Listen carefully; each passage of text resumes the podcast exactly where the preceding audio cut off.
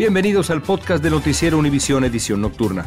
Aquí escucharás todas las noticias que necesitas saber para estar informado de los hechos más importantes día con día. Buenas noches, es miércoles primero de noviembre y estas son las noticias más importantes del día. Una madre enfrenta graves cargos de abuso infantil por golpear y patear violentamente a su hijo de tres años en Florida porque no le hacía caso. Controversia en Nueva York tras la denuncia de un concejal por el aumento de la prostitución en la ciudad. El alcalde Eric Adams dice que es parte del problema por la llegada masiva de inmigrantes. Una joven de 22 años busca a parientes de tres generaciones de su familia que desaparecieron durante el azote del huracán Otis en Acapulco cuando estaban a bordo de dos embarcaciones. Dos estudiantes fueron apuñalados y un tercero también resultó herido en una pelea en una escuela de Los Ángeles. Los Rangers de Texas hicieron historia al coronarse campeones de las grandes ligas por primera vez tras barrer a los Diamondbacks de Arizona por 5 a 0 en el quinto juego. Este es Noticiero Univisión Edición Nocturna con León Krause y Malti Interiano. Muy buenas noches y gracias por acompañarme. Una mujer de Florida enfrenta dos delitos graves de maltrato infantil. Esto después que la policía diera a conocer que fue grabada por una cámara maltratando a su hijo de solo tres años en el pasillo de su edificio. Guillermo González nos tiene las imágenes del abuso y los detalles legales de este horrendo caso. El video no puede ser más perturbador. Esta madre lanza por el aire, contra el piso, a su hijo de solo tres años y no contenta con eso, lo patea y lo golpea en la cara y la cabeza. La mujer tiene 29 años y fue identificada como Julia Storokuk, de origen ucraniano. El video fue captado por una cámara tipo Ring que está en la puerta de uno de los apartamentos aledaños al que ocupaba la madre. Sí, yo escapé de la guerra y todo el tiempo estuve con mi hijo, en Polonia y aquí. El hecho ocurrió el martes y se conoció gracias a que un vecino se percató de la agresión a través de la cámara de su puerta y de inmediato llamó a la policía de Sonny Isle, una conocida zona residencial localizada al norte de Miami. Cuando empezó la guerra, mi hijo vivía con mis padres, pero luego decidí traérmelo conmigo. Estamos en presencia de una epidemia de trastornos de los padres y de abuso infantil. La mujer dijo que nunca antes había tenido una reacción así y que tal vez lo hizo porque el pequeño se estaba comportando de una manera molesta al pedirle que quería salir a jugar. Muy fuerte ver esas imágenes, Guillermo. ¿Qué, qué cargos enfrenta ahora esta mujer? Maite, la mujer enfrenta dos cargos criminales de abuso infantil. Una corte le impuso una fianza de 5 mil dólares y le prohibió tener cualquier tipo de contacto con su hijo. Ahora, la policía de Sony Isle, donde ocurrió el incidente, dijo que quizás el vecino que los alertó no sabe si en realidad le pudo salvar la vida al pequeño. Regreso contigo. Gracias, Guillermo. Y el hijo mayor de Donald Trump testificó hoy en una corte que nunca trabajó en los estados financieros de su padre. Se refiere a los documentos que son el centro de un juicio por fraude financiero a su padre por inflar presuntamente su patrimonio para obtener préstamos beneficiosos. Expertos creen que el proceso judicial amenaza la solidez del imperio inmobiliario del expresidente. Y la Cámara de Representantes volvió a someter a votación por segunda vez la expulsión del congresista republicano George Santos, quien admitió haber mentido sobre su currículum y que ahora se enfrenta a cargos federales. Y en esta votación se decidió no expulsarlo mientras continúa su proceso judicial y siguen las evaluaciones en la Comisión de Ética de la Cámara. Y pasamos a Nueva York, donde el alcalde Eric Adams reconoció el aumento de la prostitución en la ciudad ante la denuncia de un concejal. Adams atribuyó este incremento del negocio sexual a la llegada masiva de inmigrantes. Para saber más de esta controversia, pasamos en vivo a Nueva York, donde se encuentra Fabiola Galindo. Adelante, Fabiola, muy buenas noches, te escuchamos. Así es, Escuchan el sonido del tren aquí en la avenida Rose Roosevelt en Queens, un sonido muy característico y es que aquí, dice el alcalde, es donde operan estas mujeres que se dedican a la prostitución, trabajan, dice, afuera de spas o lugares en donde se hacen masajes y todo esto se originó luego de una queja de un concejal de este distrito que dice que son cada vez más las mujeres inmigrantes que se dedican a este tipo de labor. Dice incluso que eh, intercambian sexo a cambio de dinero a plena luz del día cerca de escuelas y de iglesias. Escuchemos.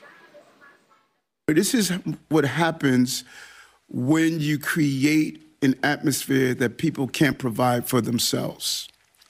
You can't work illegally, you can't carry out your job. When I talk about the spiraling impact of how this is going to impact our city, this is what I'm talking about.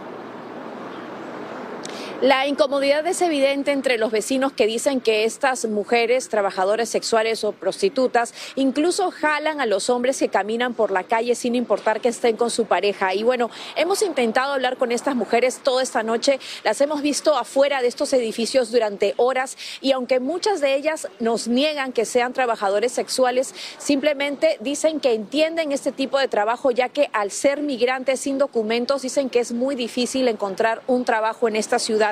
También activistas que trabajan con este tipo de mujeres dicen que las declaraciones del alcalde son un intento más para justificar los recortes presupuestales del 15% que está proponiendo el alcalde y es una manera de achacar estos recortes a la crisis migratoria. Ahora bien, sabemos que el alcalde se está dirigiendo a la ciudad de Washington, D.C. con otros alcaldes del país para reunirse con oficiales de la administración Biden para pedir más fondos federales para atender esta crisis. Cabe recordar que la prostitución es ilegal en Nueva York, penada con hasta dos meses en prisión y hasta un año en prisión para aquellos que la soliciten. Regreso contigo, Maiti. Muchísimas gracias, Fabiola.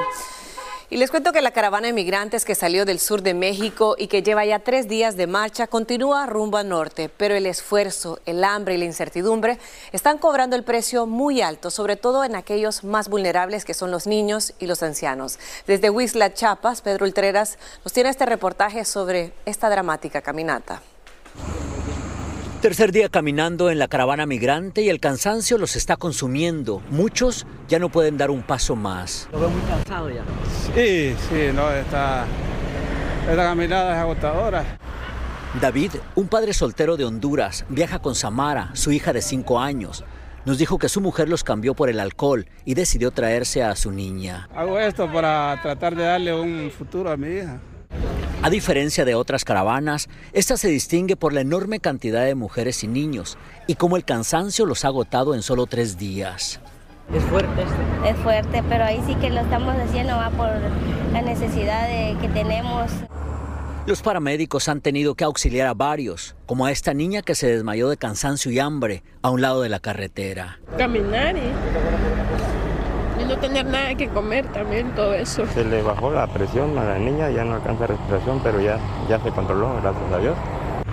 Otros viajan con niños con necesidades especiales, buscando una solución a su enfermedad, como este matrimonio con tres hijos, uno de ellos con una sonrisa que enamora, pero no puede caminar. Le pegó parálisis cuando tenía dos meses Ajá. y lo traemos con, eh, con recetas médicas. Después de tres días y unas 40 millas caminadas, la caravana llegó al poblado de Wixla, donde decidieron quedarse debido al cansancio hasta negociar un permiso con inmigración. Aquí realizaron una celebración de Día de Muertos y recordaron a los migrantes que han perecido en el camino, incluyendo a los que murieron en el incendio de Ciudad Juárez a principios de año. Los migrantes, por su parte, han aceptado la resolución de los líderes de esta caravana y están dispuestos a quedarse en ese pueblo el tiempo que sea necesario hasta que las autoridades migratorias les otorguen un permiso para transitar México de manera legal. En Huixla, Chiapas, Pedro Ultreras, Univisión. Gracias, Pedro. Esa es la dura realidad. Estás escuchando la edición nocturna de Noticiero Univisión.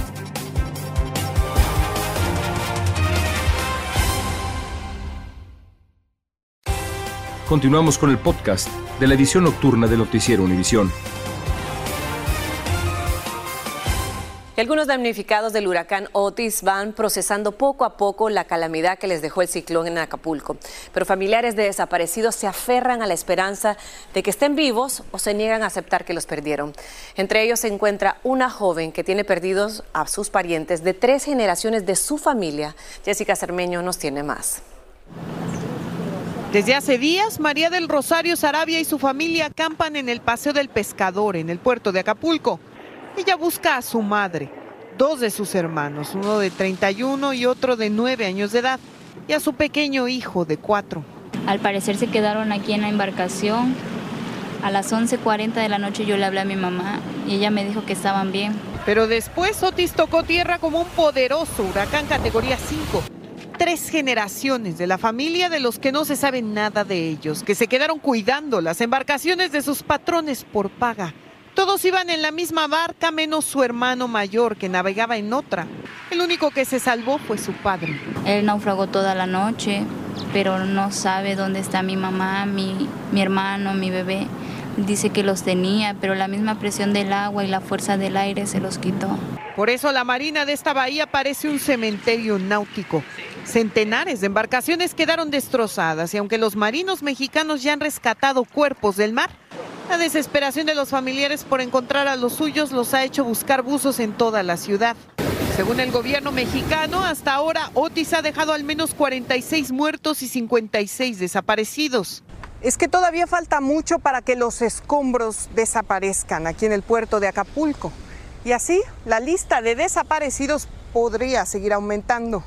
También las muertes podrían aumentar. Nosotros vamos a estar aquí hasta que encontremos a nuestros familiares. En el puerto de Acapulco, Guerrero, México, Jessica Cermeño, Univision.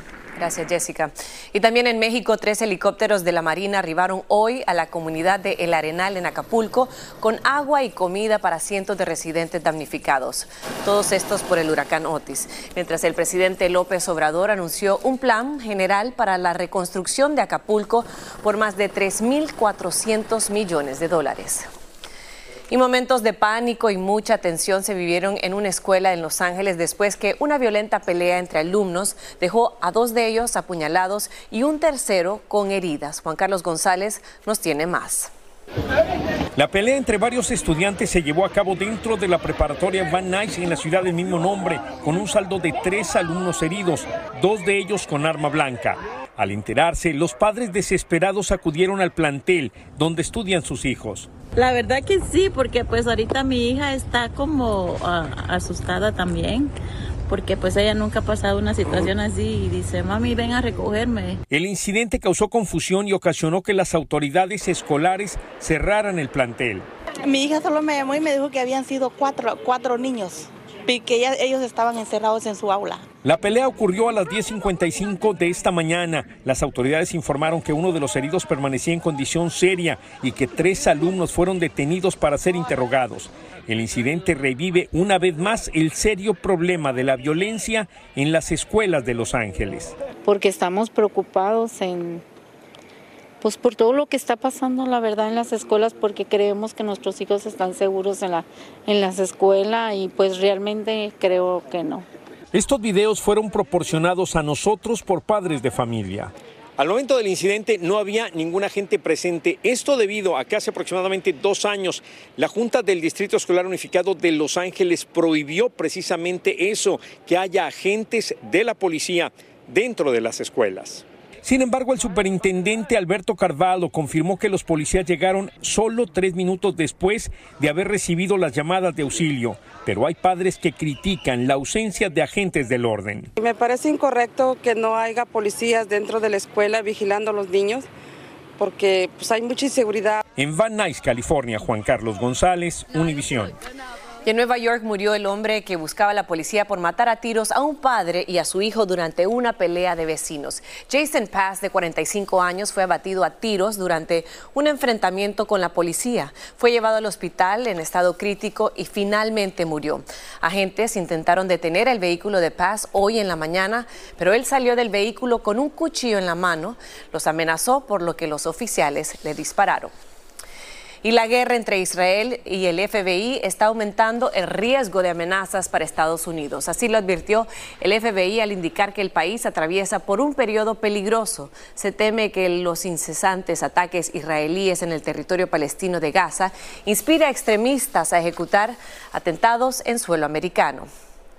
Y la persona detenida en relación con una serie de amenazas antisemitas en contra de la comunidad judía de la Universidad de Cornell es un estudiante de 21 años de la propia universidad, según dio a conocer el Departamento de Justicia. Patrick Dye llamó a asesinar judíos y por esta incitación a cometer crímenes de odio podría recibir una sentencia de cinco años en prisión y una multa de 250 mil dólares.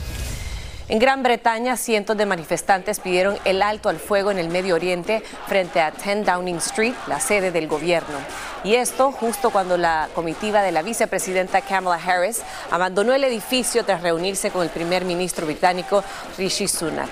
Agitando banderas palestinas, también los manifestantes exigieron el envío de ayuda humanitaria. Y aunque aún no ha comenzado el invierno, más de 70 millones de personas están bajo alerta por heladas y nevadas en varios estados. En las próximas 24 horas se esperan decenas de temperaturas mínimas récord desde Texas hasta Maine. Hoy por la mañana, 18 estados desde Texas hasta Connecticut estaban en alerta por heladas, incluidas ciudades como Dallas, Atlanta, Raleigh, Washington y Filadelfia.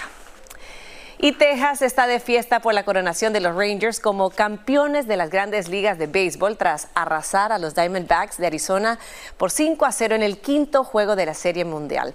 Es una victoria histórica porque es la primera vez que el conjunto tejano alcanza a lograr este campeonato de grandes ligas y para saber más de esta celebración y unirnos a este festejo pasamos en vivo con Juan Carlos o con Carlos Arturo Albino. Muy buenas noches, ¿cómo se vive el ambiente en este momento? Buenas noches, Maite. Nosotros nos encontramos justamente en la casa de los Texas Rangers.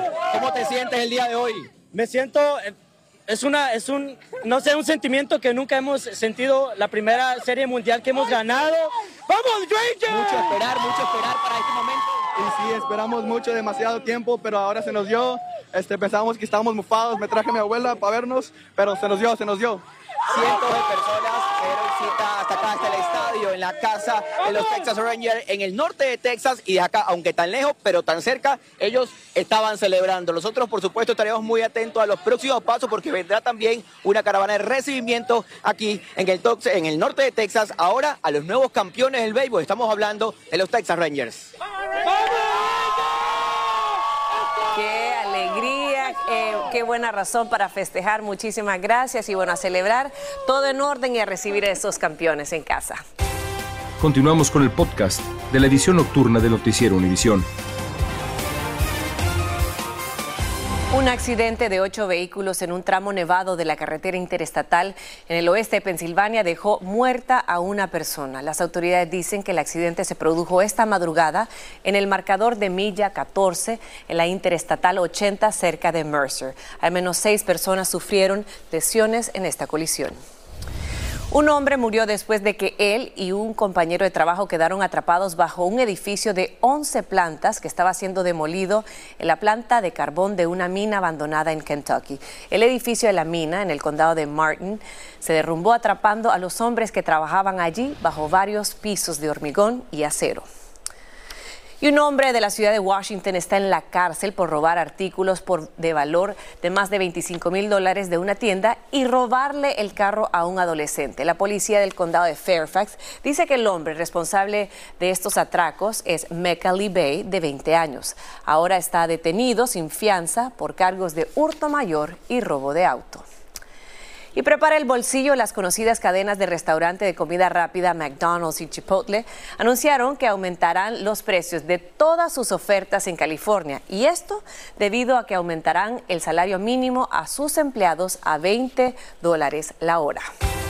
Continuamos con el podcast de la edición nocturna de Noticiero Univisión.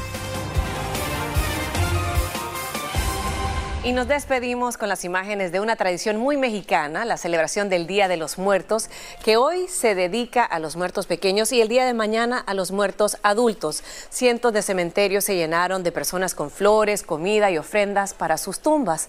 La tradición dice que esta celebración es una forma de guiar a los muertos para que vuelvan una noche al lado de sus seres queridos. La tradición ya es patrimonio inmaterial de la humanidad y es adoptada ya por otros países también. Así llegamos al final. Muchísimas gracias. Que descanse y recuerden más noticias en Despierta América. Buenas noches. Gracias por escucharnos. Si te gustó este episodio, síguenos en Euforia, compártelo con otros, públicalo en redes sociales y déjanos una reseña.